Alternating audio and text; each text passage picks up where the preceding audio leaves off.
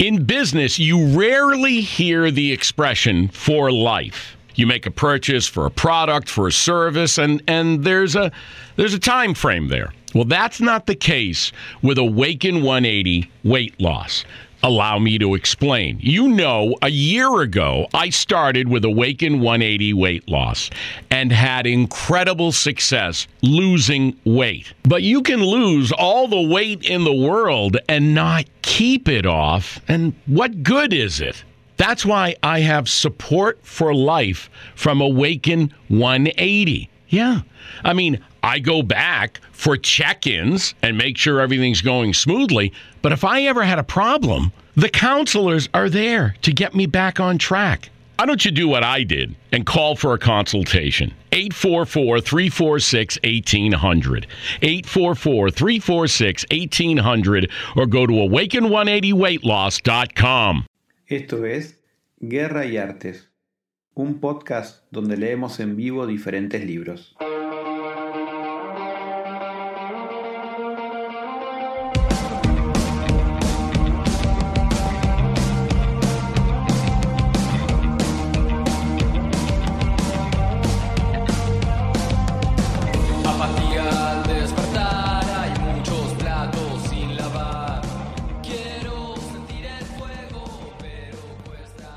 El arte de la guerra, capítulo 9. Maniobras militares. Maniobras militares significan escoger la manera más ventajosa de avanzar. Si estacionás al ejército para observar al enemigo, cortá los pasos de montaña e instalale en los valles.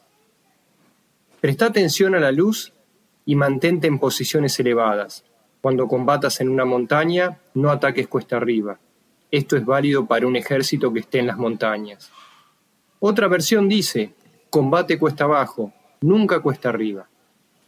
Cuando el agua te corte el paso, aléjate, no te enfrentes a los enemigos en el agua. Es conveniente dejar que pasen la mitad de las tropas y después atacarlas. Si deseas combatir, no te enfrentes al enemigo cerca del agua. Presta atención a la luz, permanece en posiciones elevadas y no te sitúes río abajo. Esto es válido para un ejército que se halle cerca de un río. Si estás acampando en la ribera de un río, tus ejércitos pueden ser empujados a ahogarse y se pueden colocar veneno en su corriente. No situarlo río abajo significa no avanzar en contra de la corriente. También significa que tus barcas no deben ser amarradas corriente abajo, para impedir que el enemigo aproveche la corriente lanzando sus barcas contra ti. Si atraviesas marismas, hazlo rápidamente y no te demores en ellas. Si te encuentras frente a un ejército en medio de unas marismas, permanece cerca de tus plantas acuáticas, respaldado por los árboles. Esto es válido para un ejército que atraviesa unas marismas. En una llanura, toma posiciones de las que sea más fácil maniobrar, manteniendo las elevaciones del terreno detrás de ti y a tu derecha, estando las partes más bajas delante y las más altas detrás. Esto es válido para un ejército situado en una llanura. Hola Diego, ¿cómo estás? Hola Lanto querido, muy bien, muy contento de poder estar nuevamente con vos charlando en este podcast que estamos haciendo desde hace varias semanas. Ya esta es la semana número 9, el capítulo 9 del arte de la guerra. Hace bastante que estamos tratando de desenmarañar este libro que está buenísimo, que cada vez nos deja más cosas. Ahora por fin llegamos a las maniobras militares, a ver qué es lo que pasa directamente para poder hacer en el campo de batalla. Me parece que a medida que fueron transcurriendo los episodios, fuimos viendo que Sun Tzu nos fue mostrando de a poquito los ingredientes que entran en juego en lo que tiene que ver con la guerra y de a poco nos fue llevando a ver cómo unirlos, cómo combinarlos y cómo tener en cuenta qué es lo que puede pasar en el campo de batalla. Ya en el anterior, en los últimos dos creo, ¿no? La lucha armada y las variables nos contó sobre el panorama general de lo que podría ser la lucha armada y qué cosas, qué detalles pueden aparecer para tener en juego en cómo poder cambiar el rumbo o tomar una decisión eh, rápida durante lo que tiene que ver con la lucha. Y acá empieza a hablar sobre esta idea de las maniobras militares. Algo que me gustó es que empezó a hablar de un terreno que yo por lo menos no había tenido en cuenta, que tiene que ver con las riberas del río, con las marismas. Em, yo siempre me imaginé un, terreno seco, con una pradera, a lo sumo una loma, pero nunca me imaginé que podía haber agua. Pero bueno, ¿por qué no? Sí, tal cual, ¿no? Sun nos viene hablando del terreno, de la importancia del terreno, nos viene hablando de la importancia de la ladera de una montaña, no atacar hacia arriba, aprovechar eh, la ladera para tomar inercia y bajar y atacar, ¿no? Y cargar contra el otro ejército. Y en este caso nos menciona, como bien decís, el tema del agua. Qué importante que es el agua y qué importante no solamente desde el punto de vista táctico, no simplemente para llegar en barco, sino que también es importante porque el agua es un recurso esencial para las personas, ¿no? Eh, Tenemos que tomar líquido, tenemos que hidratarnos, entonces desde ese punto de vista también el agua puede jugar en nuestra contra, ¿no? Eh, acá menciona, ojo, no te coloques río abajo porque el enemigo puede envenenar el agua y es una forma muy sencilla de atacarte. Eh, bueno, en definitiva es el puntapié de la guerra química o bacteriológica que, bueno, que después tal vez en la Primera Guerra Mundial eh, cobró muchísima importancia, ¿no? Por suerte después por los tratados internacionales eh, se prohibió el uso de, de, armas químicas. Pero bueno, Sun Tzu en su momento ya lo planteaba. La verdad que es un gran estratega. Bueno, hablando de la Primera y la Segunda Guerra Mundial, Lanto, tengo dos bueno, sí, dos sorpresas para darte. No sé si cuál querés primero. Tengo una relacionada a la Primera Guerra y otro relacionado a la Segunda Guerra Mundial. ¿Vos sabés qué? Quiero romper con la estructura. Quiero que el 2021 ¿sí? me encuentre rompiendo con la estructura. Arranquemos con la sorpresa de la Segunda Guerra Mundial. Bueno, la sorpresa de la Segunda Guerra Mundial, no sé si está en sorpresa, pero bueno, creo que para vos sí y es que mi abuelo materno estuvo como soldado en la Segunda Guerra Mundial. Fue soldado italiano, pero soldado italiano que estuvo en Alemania, estuvo en bastante tiempo en Alemania y después pasó, en un, pasó por todos los momentos en el que Italia y Alemania eh, eran aliados entre sí. Después eh, Italia pasa a ser eh, eh, enemigo de, de, Alemania, entonces pasa a ser prisionero alemán mm. y después pasa a ser prisionero francés cuando eh, Alemania pierde la guerra, ¿no? Claro, claro. Eh, y después se escapa de los franceses, pero se escapa y ya y, y había terminado la guerra. O sea, se escapa pensando que la guerra todavía no había terminado. Porque viste que la guerra se termina y no es que inmediatamente eh, todos los puntos eh, geográficos eh, donde hay, no sé, cuarteles y mm, donde estaban las personas involucradas inmediatamente eh, se enteran de todo, sino que supongo que llevaba algunos días de, de retraso. Claro, bueno, esa era la, la, la segunda La sorpresa. segunda. Sí, sí, sí, sí. Ahora me, me imagino, ¿no? La de experiencias que habrá vivido, ¿no? Porque son experiencias que en realidad son, son muy difíciles de reproducir, de vivir en, en otra situación, en otro aspecto.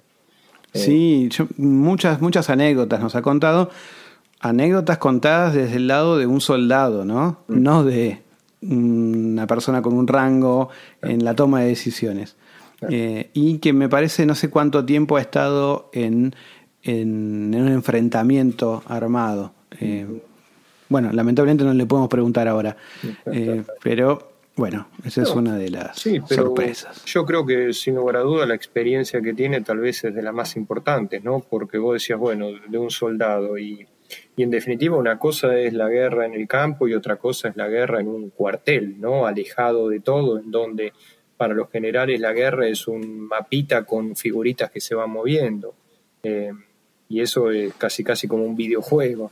Pero estar en el campo y, estar peleando frente a otro ser humano y tal vez frente a otro ser humano con el cual no tenés nada en contra, ¿sí? Porque son dos bandos, pero, pero uno no es que eh, estaba en contra del el soldado alemán, no, tal vez de los ideales de Hitler y demás. Así que debe ser muy, pero muy fuerte. Las, las Claro, claro. Y además, eh, bueno, al menos en esas guerras, porque yo creo que las guerras que está contando Sun Tzu y por cómo lo estuvo contando, los generales tenían que estar en el, en el frente de batalla. Tenían que demostrarle a los eh, demás soldados que ellos estaban dispuestos. No necesariamente dispuestos a morir, que fue lo que nos dice en el, en el capítulo anterior, sino que tienen que estar eh, como no buscar la muerte, pero si les toca, les toca. eh, pero bueno, tenían que estar en el frente de batalla. Y además Sí. yo creo que era una cuestión de honor. Con el paso del tiempo, o por ahí una cuestión de Occidente simplemente, pasa lo que vos decís, ¿no? Que los generales, los coroneles, no sé de quiénes, no estaban en el frente, estaban en otro lugar, veían, digamos, una, una división más eh, geopolítica y estos cartelitos o muñequitos, o no sé cómo, cómo lo, lo definían. Ahí empieza esta, e- esta, esta cuestión tan particular que desde un punto de vista, bueno, histórico y, y alejado de los hechos eh, de una forma cotidiana, los vemos, no sé, de una forma eh, no tan cruenta, eh, pero bueno, no deja de ser algo que en definitiva lo que están es decidiendo ciertas cuestiones poniendo en juego otras vidas, ¿no? Sí, tal cual, tal cual.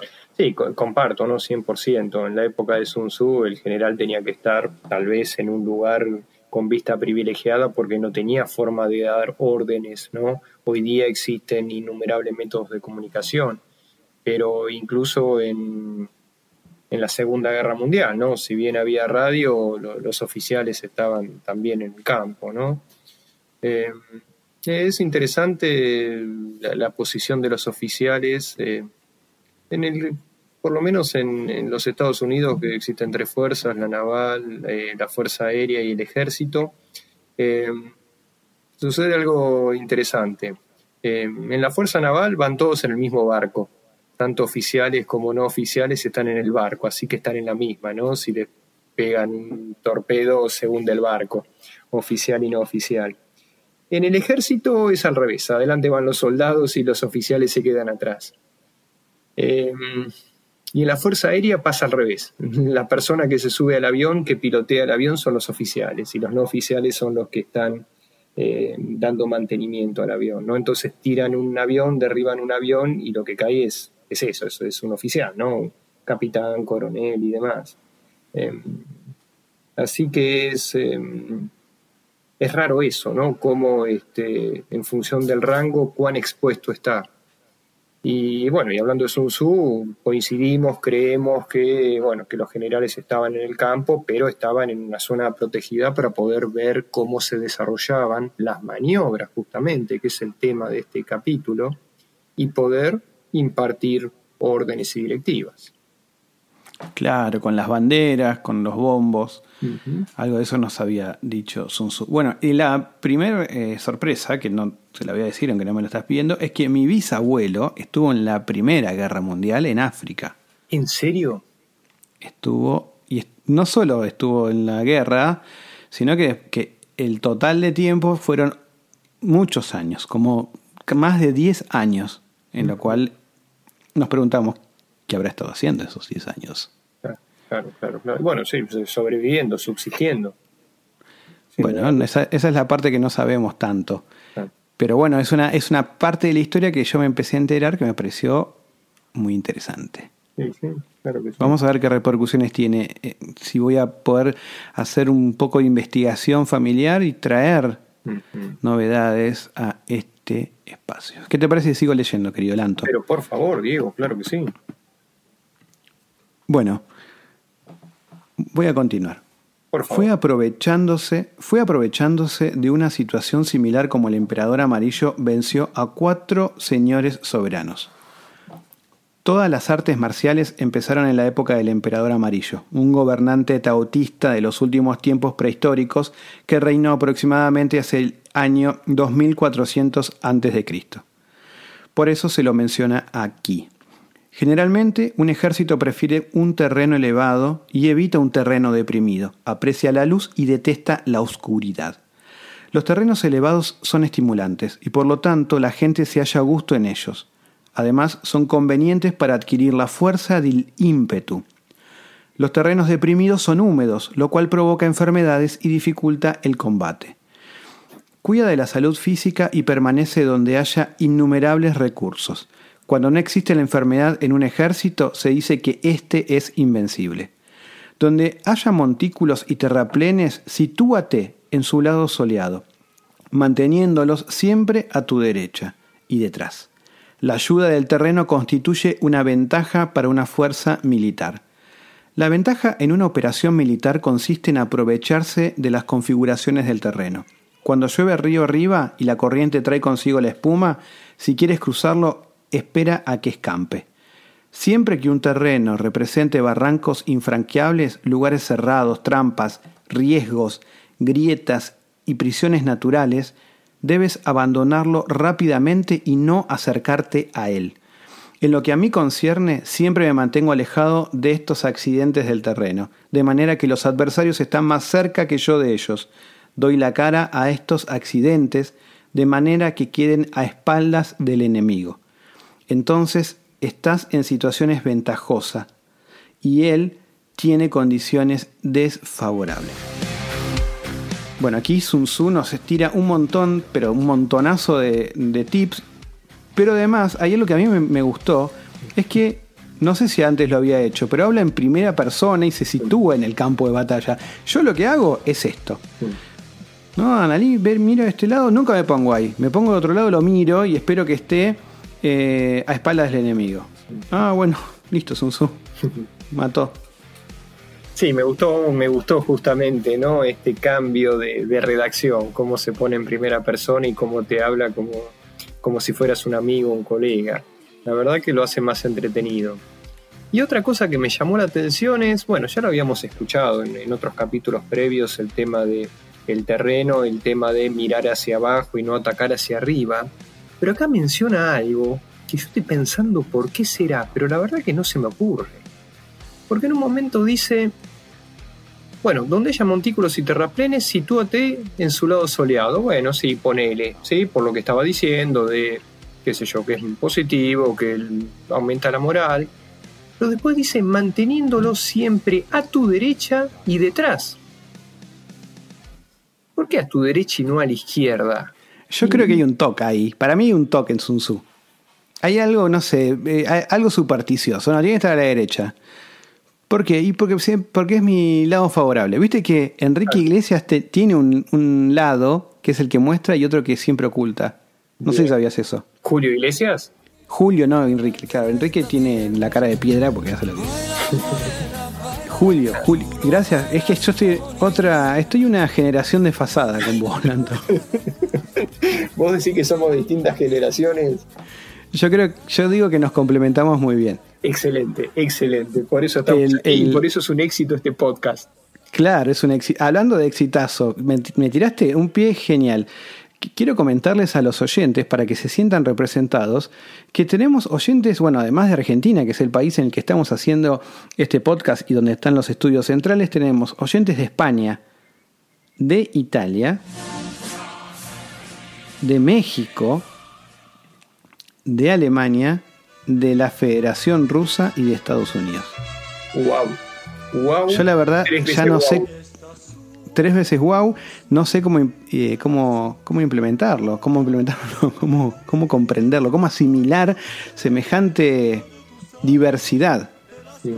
Bueno, eh, ya mencionamos, ¿no? Que gracias al gran equipo de producción que está detrás de todo este podcast, porque bueno, estamos hablando con Diego, pero atrás de este podcast hay un gran, pero gran equipo de producción. Y bueno, y habíamos comentado que tenemos un, un Instagram, entonces por ahí estaría bueno que estas personas que nos están escuchando, no solamente de países de habla hispana como México y España y Argentina, sino los oyen- invitamos a los oyentes de la Federación Rusa, de Alemania, de Italia, eh, de Estados Unidos, que por favor nos dejen algún mensaje en el Instagram. ¿Qué te Sí, parece? también a los de México, ¿no? Porque los de México podrían hacerlo también. Y bueno, y si conocen a gente de otros lugares, yo creo que estos lugares son lugares en los que Lanto de alguna manera dejó alguna semilla y está floreciendo. Cuando digo semilla no me refiero a, que haya dejado hijos, ¿no? Sino que, gente que lo conoció, que disfruta de escucharlo, bueno, lo ha conocido en diferentes lugares y toda su red de contactos internacionales nos está sorprendiendo, bueno, está siempre presente. Yo cada vez que voy a un país, la otra vez dije que eh, cada vez que voy a otro país, un aeropuerto, por ejemplo, tengo la ilusión de encontrarme con un famoso. Bueno, también está esta cosa de encontrarme con alguien que lo conoce a Lanto. ¿no? Dice, Bueno, yo- ah, Argentina, Maradona, Argentina, Lanto. Bueno, mu- muchas gracias, ¿no? Porque la verdad que es, es un honor, pero no, yo creo que es todo lo contrario. Yo creo que los oyentes que tenemos en, en todos estos países y de Argentina inclusive son oyentes que te conocen a vos. Sí, yo creo que eh, el- la clave del éxito, sin lugar a duda, sos vos y bueno, y, y por eso tenemos tantos oyentes y distribuidos por todas partes del mundo. Así que Bueno, ya que estamos con los oyentes, Lanto, te interrumpo, pero para darle un poco más de emoción, voy a pasar a los mensajes que nos dejaron los oyentes para poder descubrir de una vez por todas cuál es la película que te emocionó. ¿Cuál es esa película que estuvimos hablando todo este tiempo, que te, que te conmueve, que hay partes que no querés ver porque son muy duras, hay partes que ves una y otra vez, eh, yo me pregunto, ¿tendrá alguna música la película que te, que, que te que la tenés como, no sé, escuchás la banda de sonido en el auto? Bueno, son preguntas que me voy haciendo, pero voy a leer las- los mensajes. El primer mensaje nos lo manda Lina, una oyente de Italia, y que nos habla de una película, a ver si Lanto si sacás cuál es la película. Es una película, cuenta una historia de una persona, un- un- una persona, un director de cine exitoso que vive en una gran ciudad y que lo llaman por teléfono para contarle que una persona que él conocía murió. Así comienza la película. Ah, pum para arriba. Sí, parece que, bueno, las de Disney pasa eso. Y lo que sucede es que en el, en, en el, el transcurso, desde que esta persona, este director de cine, se entera, mm, hasta, hasta que se hace el funeral de la persona que murió, esta el, el director viaja, va recordando su infancia y cómo fue conociendo a esta persona. El cine es un condimento, digamos que es parte, como, es parte del eje de la película. En la película, la infancia de este, de este cineasta transcurre en un pueblo muy pequeño donde hay un cine, un cine chiquitito, un cine de pueblo, en el que, bueno, pasan muchas cosas, muchas emociones relacionadas con las proyecciones de la película. ¿De qué película te estoy hablando, Lanto? Bueno, creo, creo que como dijiste que Lina es italiana y como mencionaste un cine en un pueblito de Italia, creería, lo que pasa es que no la vi la película, pero creería que estás hablando de Cinema Paradiso. ¿No viste Cinema Paraíso? No la vi. Bueno, sí, la película. Dos cosas. La película es Cinema Paradiso. Es una película fantástica. Lina no es italiana, vive en Italia, pero no es italiana, es argentina. Ah, mira. Entonces, yo creo que acá Sun Tzu eh, te pondría un puntito rojo, porque no analizaste bien el terreno, tomaste decisiones imprevistas, pero llegaste al buen resultado. Claro. Está bien, la Bueno, pero a ver, ¿qué, qué significa ser italiano? Tal vez es argentina, pero al estar viviendo en Italia y estar eh, acostumbrada o inmersa en la cultura italiana, se puede decir que en cierta forma es italiana, por más que no Ten- tenga la nacionalidad, por más que no tenga el documento, ¿no? Bueno, tendríamos que preguntarle a ver si se siente italiana. Bueno. Eso no lo sabemos, pero bueno, se lo, se lo estamos preguntando ahora, Lina. Respondele a Lanto. Por favor, en Nos puede, Instagram, nos puede, ¿Y cuál es la dirección del Instagram, Lanto? la dirección del Instagram es Guerra y Arte. Perfecto. Ahí nos puede escribir, puede ver todas las novedades, un montón de fotos. Bueno, no sé si están nuestras fotos, pero hay un montón de cosas eh, que todo el equipo de producción lo está llevando a cabo. Bueno, Cinema Paraíso, te voy a decir, Lanto, una cosa, es mi película favorita. ¿En serio? ¿Y Es una de mis películas favoritas. qué emociones te genera esa película? Muchas, muchas. Y me genera mm, alegría, Ajá, me genera tristeza, ajá. me genera bueno, yo creo que casi todas las emociones posibles, las que están relacionadas con, con historias de amor, con, con la alegría de la revancha, eh, con la nostalgia por el paso del tiempo. La música transporta. Pero bueno, no sé, Lanto, si, si, si es contarte de esto, teniendo en cuenta que esa película no la viste. No la viste. Vamos a otras películas que nos, eh, que nos mandaron, que son diferentes, pero bueno, que tal vez sean. eh, alguna de estas sean la que, la que te emocionó. ¿Quién te Bueno, dice? vamos a no ver. sé si, si la habrás visto o no, pero bueno, la primera película, o la segunda película que viene, eh, que, te, que, que- que vengo a contarte, la, la envía eh, Alejandra Beatriz de Berizo y es una película de una historia en la que interactúan dos personas, un señor de unos mm, 30, 40 años y una niña de 10 años, los cuales em, la niña queda huérfana Ajá. Y este, este señor de alguna manera la, adop- la adopta. La adopta básicamente porque ella casi le pide que sea adoptada por él. Y este señor tiene una profesión eh, particular que es asesino a sueldo. Bien, me parece que la vi la película y la chica justamente quiere que le enseñe la profesión. Sí, vamos bien por ahí. Vamos bien. El, el actor es un gran actor eh, de origen francés Sí, vamos bien. Eh, y la actriz, eh, bueno, es una actriz muy famosa que ha hecho muchas películas muy taquilleras. La película la vi, la verdad que la vi, eh, pero me, me gustó, la verdad que me gustó porque es una historia, un planteo poco común, ¿sí? La verdad que me enganchó, ¿no? Es raro, ¿no? Este, una nena de 10 años que quiere aprender la profesión de asesino serial. Y también es interesante, ¿no? Como la- la película está buena, sí, es, eh, la verdad que de la forma en que le explica y los valores, sí, no, no es una película para mirar así nomás y pasar el tiempo, sino que es una película que te deja pensando. Pero no es la película que me emociona. De hecho, hay, hay dos películas que me emocionan, este, pero bueno, no, no es esta película. No es esta. ¿Y cómo, cuál es el título de la película? No lo dijiste. Y bueno, pero te dije que un actor es Jean Reno, la actriz es Natalie Portman, te dije la profesión, ya creo que son muchos datos. Ok, y la película se llama. La película no me acuerdo cómo se llama. Te doy una pista, es como un animal. Eh, lobo, zorro, caballo. Mm, Rey de la selva.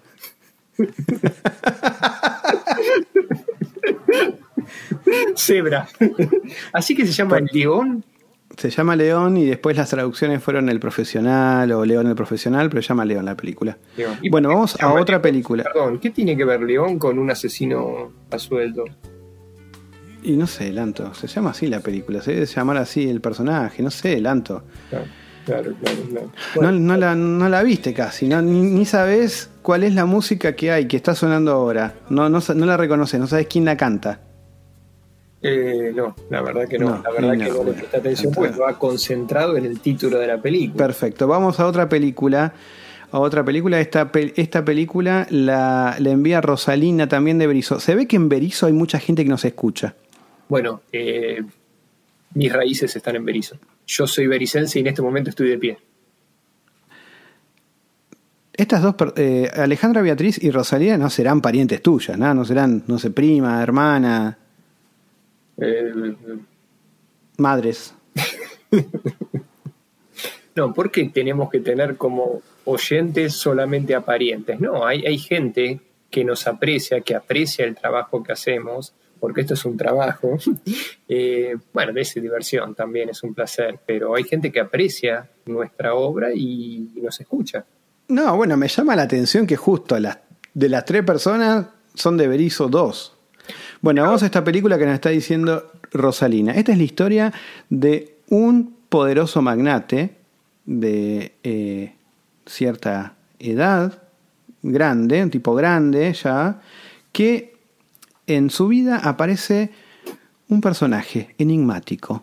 No habla mucho, es raro,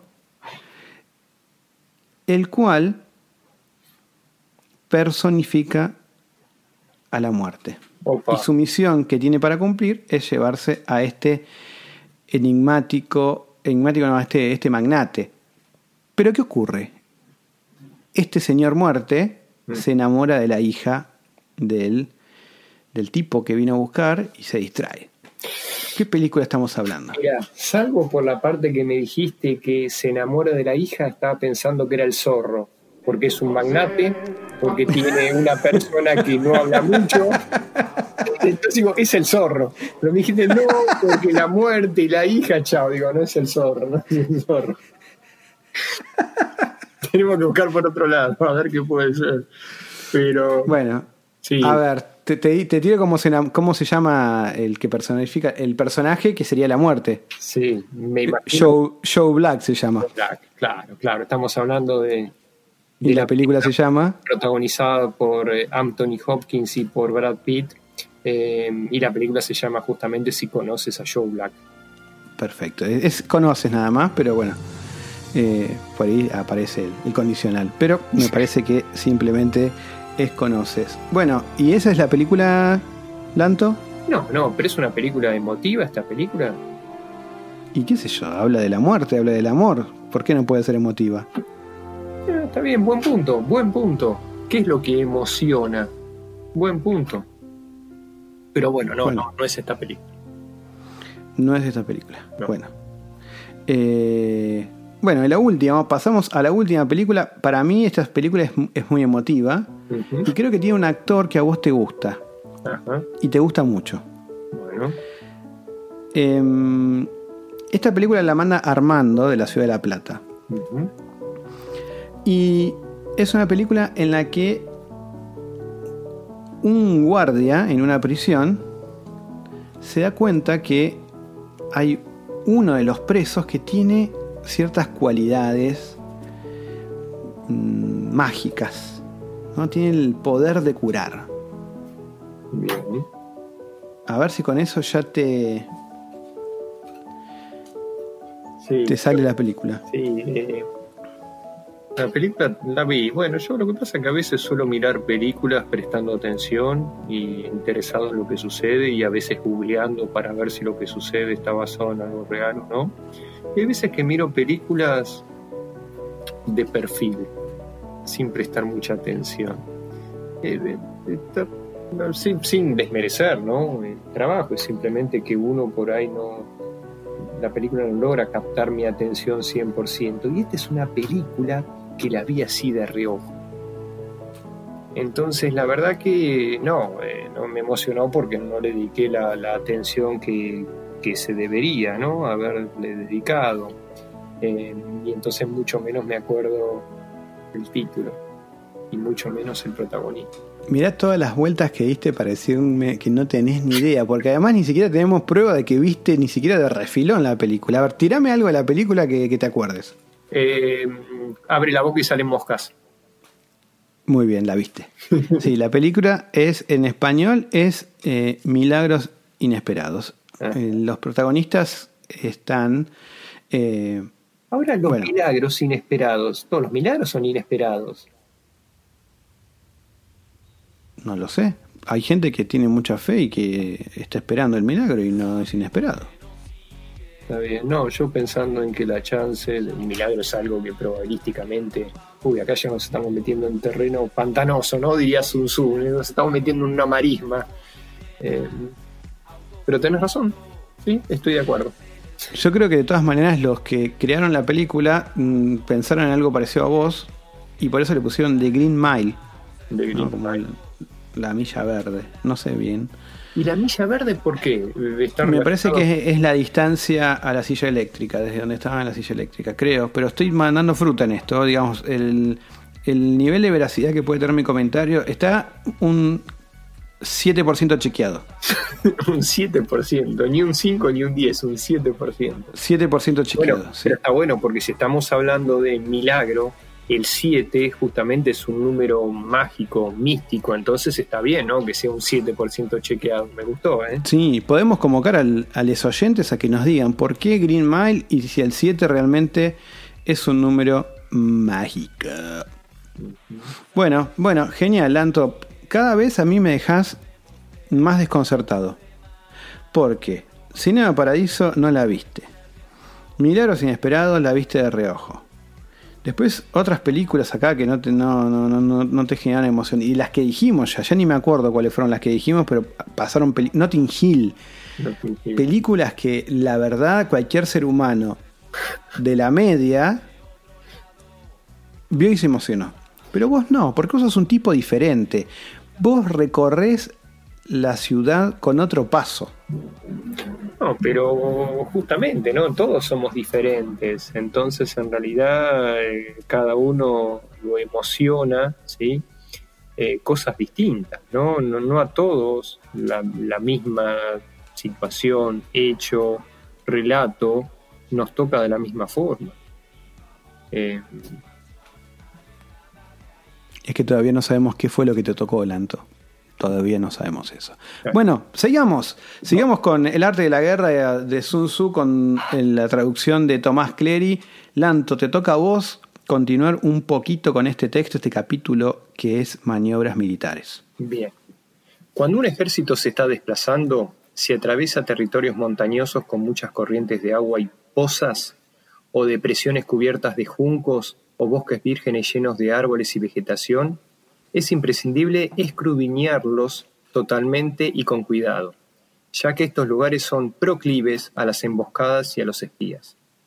Es imprescindible bajar del caballo y escudriñar el terreno, por si existen tropas escondidas para tener una emboscada. También podría ser que hubiera espías al acecho observándote y a la escucha de tus instrucciones. Cuando el enemigo está cerca, pero permanece en calma, quiere decir que se halla en una posición fuerte. Cuando está lejos, pero intenta provocar hostilidades, quiere que avances. Si además su posición es accesible, eso quiere decir que le es favorable.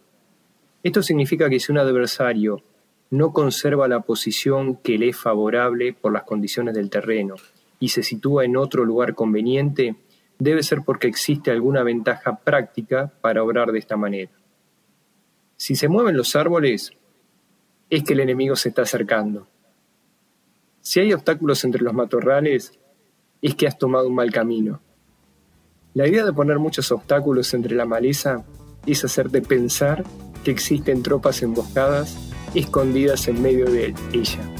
Perdón, perdón, pero cuando leí que si se mueven los árboles, la verdad que me trajo un, un recuerdo de, de la escuela primaria, que no, no, no, no, no sé si contarlo o no. Sí, por favor, contalo, por favor, contalo. Primero quiero saber, ¿a qué escuela primaria fuiste, Lanto? Bueno, escuela Juan Bautista Alberdi, número 2 de la ciudad de Berizo. Te pusiste de pie. Me puse de pie nuevamente, exactamente. Me puse de Te voy pie. a hacer un ping-pong rápido para saber cómo era el Lanto de pequeño. Escuela primaria, o sea que fuiste, hiciste toda la primaria ahí, primero hasta qué grado. Y cuando yo hice la primaria era de primero a séptimo y estuvo así durante mucho tiempo, de primero a Ok, séptimo. yo, yo también hice primero a séptimo, así que en eso somos más o menos parecidos. Escuela primaria, ¿con guardapolvo? Sí, guardapolvo blanco. ¿Cuántos guardapolvos tenías por año? ¿Sabes que no sé?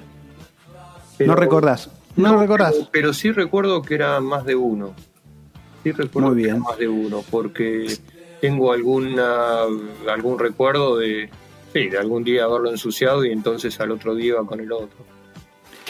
Entonces, guardapolvo limpio siempre, eran los que tenían el guardapolvo blanco. Eh, sí, sí, sí, sí, sí, sí, sí, sí. Cuando lo ensucié me imagino que, que fue por una clase de plástica o algo así, estaba sucio realmente, ¿no? Manchado. ¿Guardabas lapiceras en los bolsillos de tu guardapolvo? Eh, no, porque en realidad las lapiceras en ese momento no eran tan confiables como las de ahora y entonces se solían reventar y entonces te manchabas todo. Eh, así que no, y aparte porque recuerdo alguna situación, haber guardado la lapicera en el bolsillo superior del guardapolvo y estar buscándolo, la lapicera, por dos o tres horas hasta que me di cuenta que estaba en el bolsillo. Entonces después de- dejé de guardarla ahí porque no la iba a encontrar más. sino- ¿Sabes qué me pasaba a mí? A mí me pasaba a veces que tenía la goma en la mano y la buscaba y no la encontraba. Y porque la tenía en la mano. Para mí se le pasa a muchas personas, no solo a nosotros, Lanto. Tal. Y es más, invitamos entonces a los oyentes a que escriban a nuestro Instagram, que es Guerra y Artes todo junto, y con ese final, y que nos diga qué le pasaba, ¿no? Qué cosas perdían en la primaria y la tenían en un lugar muy obvio. Sí, Eh, yo además perdía los lápices. el- el- la cartuchera estaba completa el primer día. Upa, y a medida que pasaba el tiempo, cada vez menos cosas había. Perdón, perdón, Diego. No, cartuchera, sí. ¿Vos no, no usabas cartuchera? Eh, en realidad no íbamos armados al colegio, entonces nosotros llevábamos portaútil. Ah, ok. Sí, canopla llevabas. Canopla, no, no sé qué es una canopla. Canopla es el dispositivo que se utiliza para guardar los útiles. Como lapiceras, lápices. Eso es canopla. Eso es una canopla. Sí. ¿Pero qué es? ¿El que va al cinturón? ¿El que por ahí los ingenieros No, no, tienen? no, no, no. El portaútil que vos conocés, quería un cierre. Sí. Ah, ah, ese es otro tema, es otro tema, portaútil, porque con el paso del tiempo hubo muchas tecnologías. Estaba el portaútil con el cierre y que tenía justamente elásticos, entonces ahí entiendo por qué era una cartuchera, pero estaba la cajita, estaba también este... el- el- el- ¿Dónde llevabas la tinta china, Lanto? no, yo no usaba tinta china. Te estaba peleando. No, no, no, no, pero, no, pero. Eh, sí utilicé lapicera fuente. 303. Bueno, yo también. Yo sigo usando lapicera fuente. Son mis favoritas. Ah, mira, mira, No mira. las uso porque a veces me quedo sin cartuchos o me olvido y se secan y después tengo que lavarlas, pero sí, me, me, me gustan. Tengo varias lapiceras fuentes de, bonitas, digamos. Mira vos, cómo, cómo vamos conociendo, ¿no? De a poco, cómo te vamos conociendo. La verdad que no, no, no conocí esa faceta. Y, pero si cualquier cosa que sea para una persona sensible, yo la tengo porque soy una persona sensible, Lanto. No te diste cuenta todavía. Pero lo- yo no asociaba una lapicera fuente con un producto para una persona sensible. No sabía. Y bueno. No y no, claro, si vos no viste eh, China Paraíso. claro. ¿Qué puedo hablar yo de sensibilidad? Y no sé, estamos descubriendo qué tipo de sensibilidad. Como dijiste, todas las personas somos diferentes y supongo que debe haber sensibilidades diferentes. Bueno, vamos a tu anécdota con los árboles que se mueven. escuela primaria, acto. Y bueno, ¿no? Entonces en realidad eh, empiezan a, a distribuir los roles. ¿Qué me tocó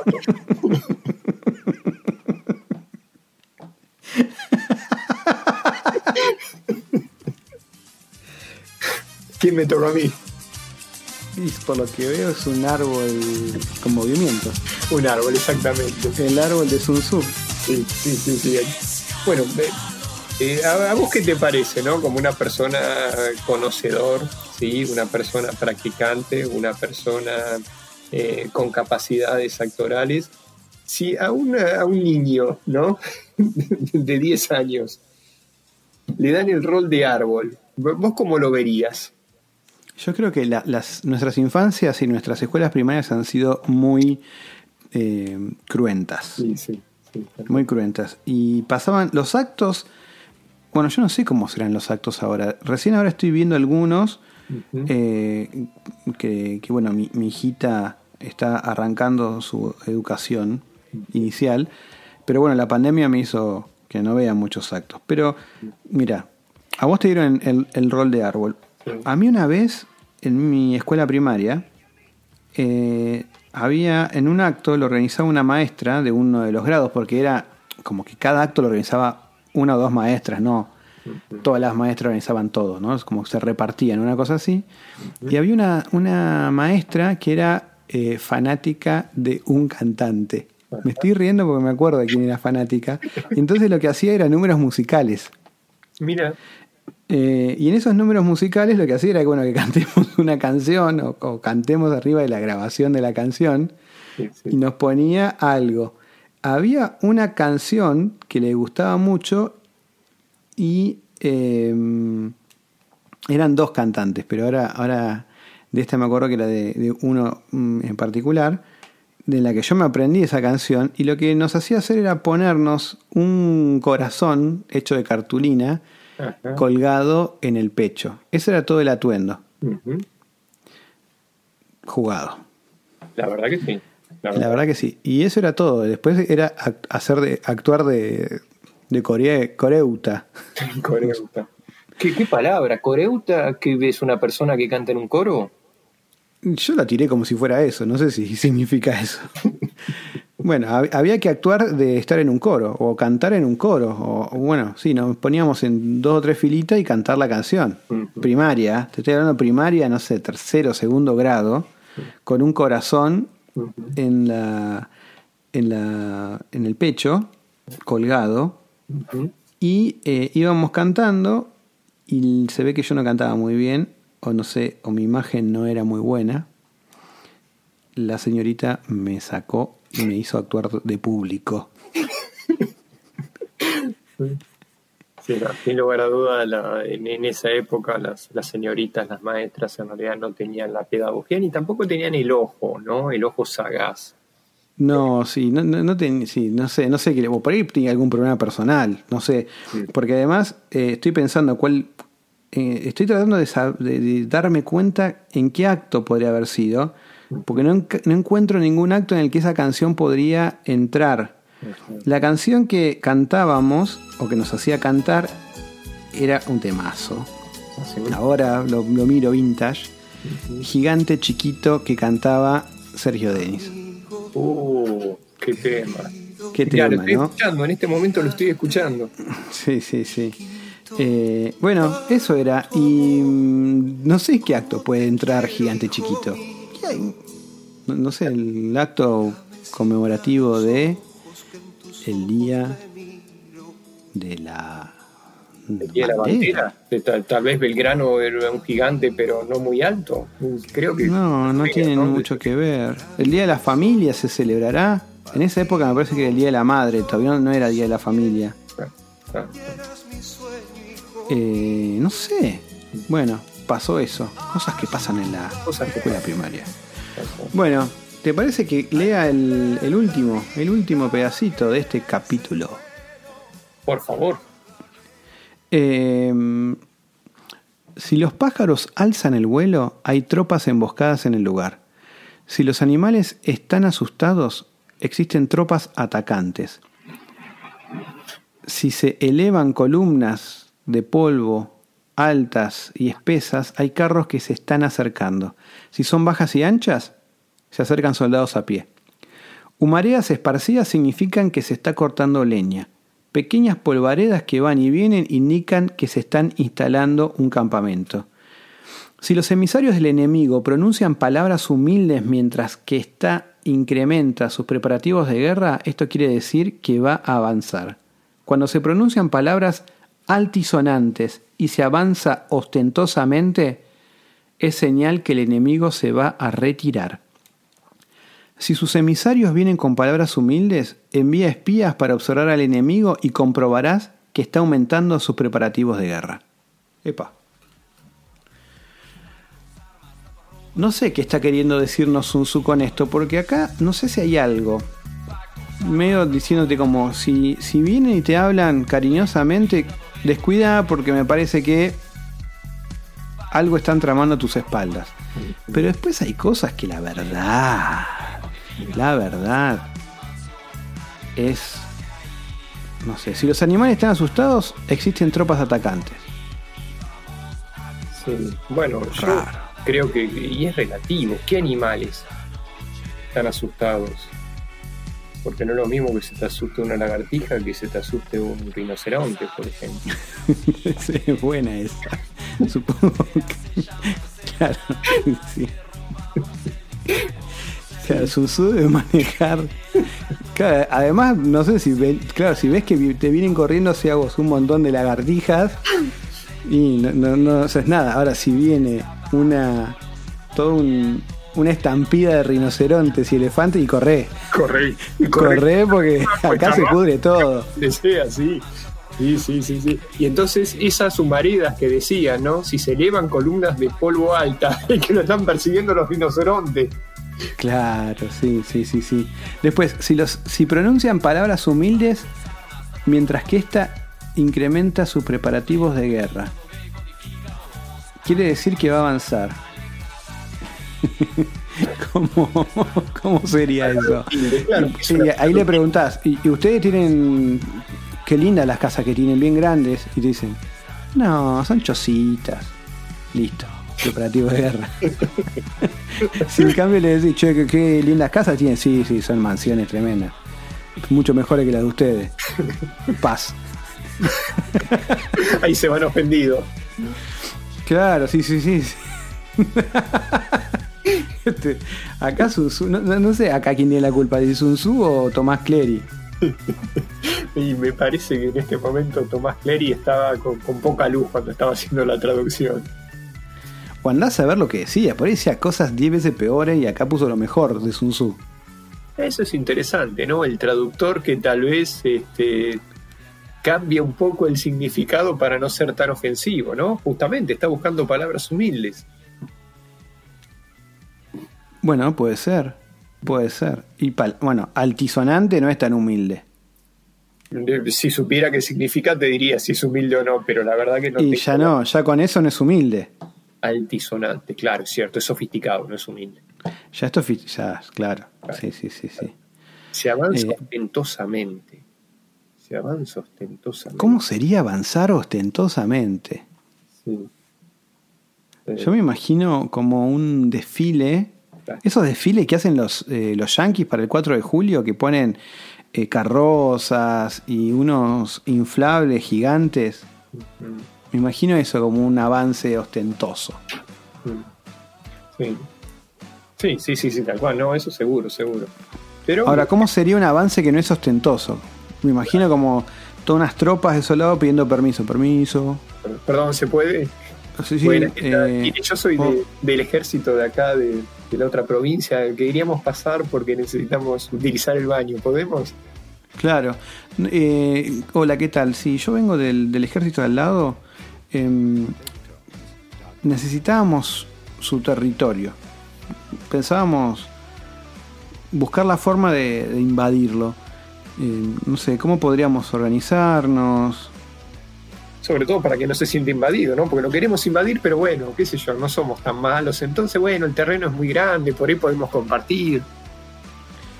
Claro, por ahí podemos vivir todos aquí, pero las decisiones lo sacamos a ustedes de tomar decisiones, le sacamos todo ese, ese trabajo, las, las tomamos nosotros y listo. Después estoy igual.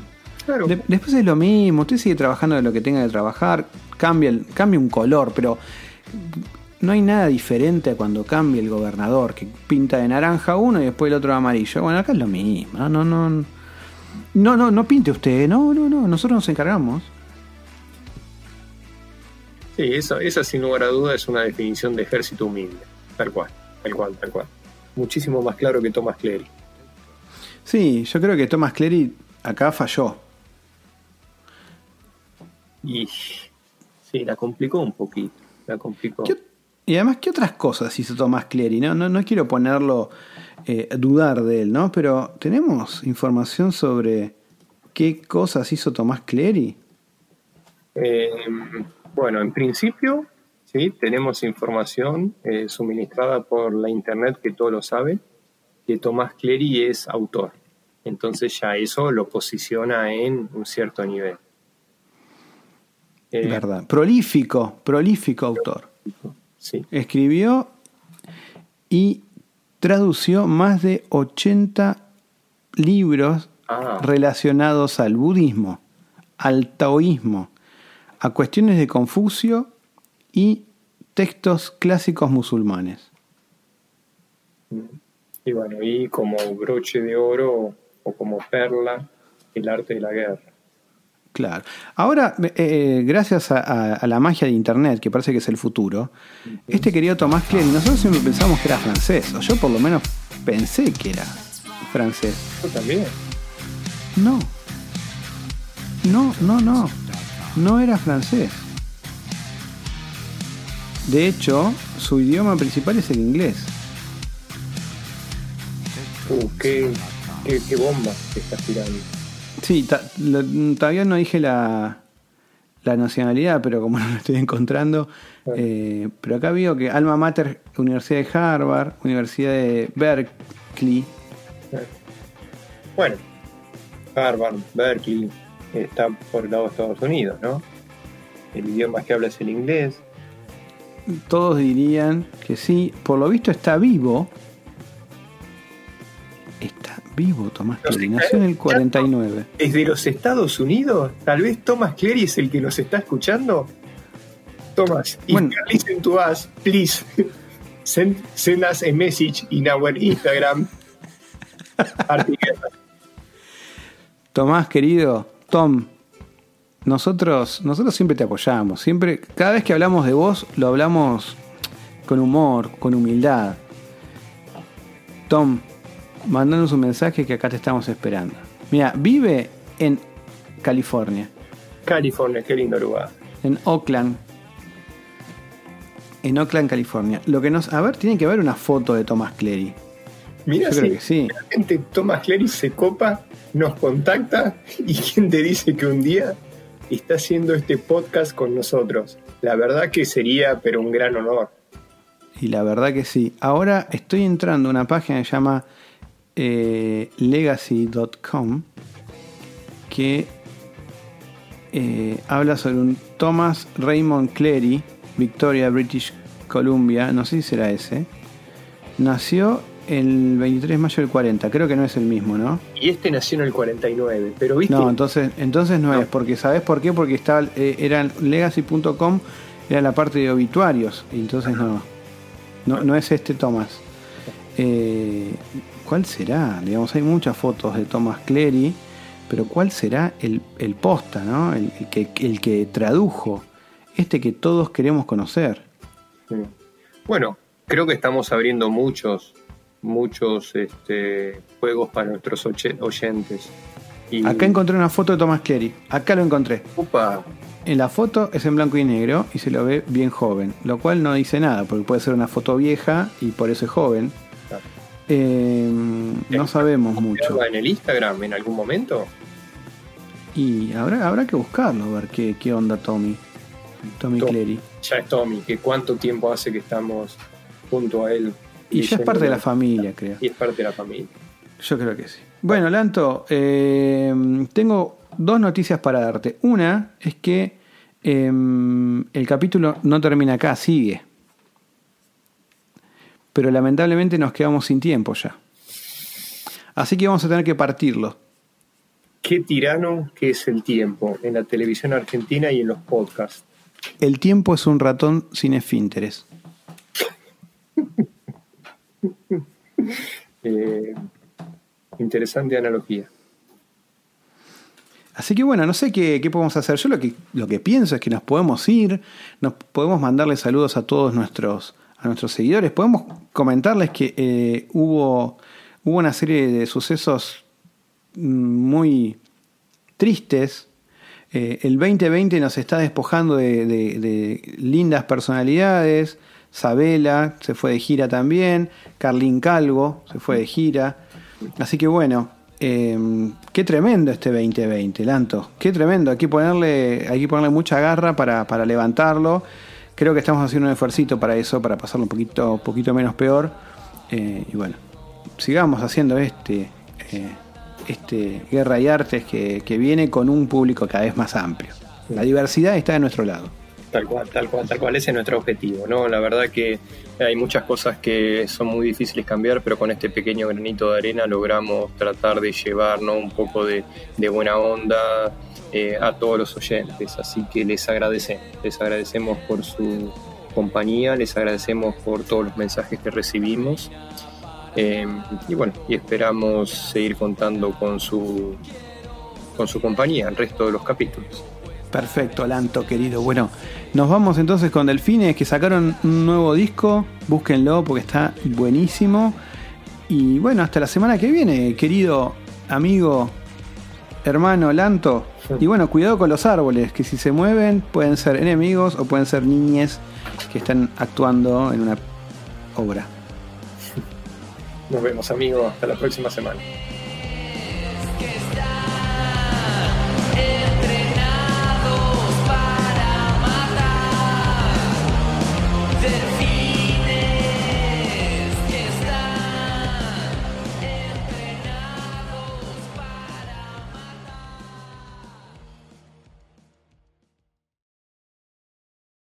In business, you rarely hear the expression for life. You make a purchase for a product, for a service, and, and there's a there's a time frame there. Well, that's not the case with Awaken 180 weight loss. Allow me to explain. You know, a year ago, I started with Awaken 180 weight loss and had incredible success losing weight. But you can lose all the weight in the world and not keep it off. And what good is it? That's why I have support for life from Awaken 180. Yeah. I mean, I go back for check ins and make sure everything's going smoothly. But if I ever had a problem, the counselors are there to get me back on track. Why don't you do what I did and call for a consultation? 844 346 1800. 844 346 1800 or go to awaken180weightloss.com.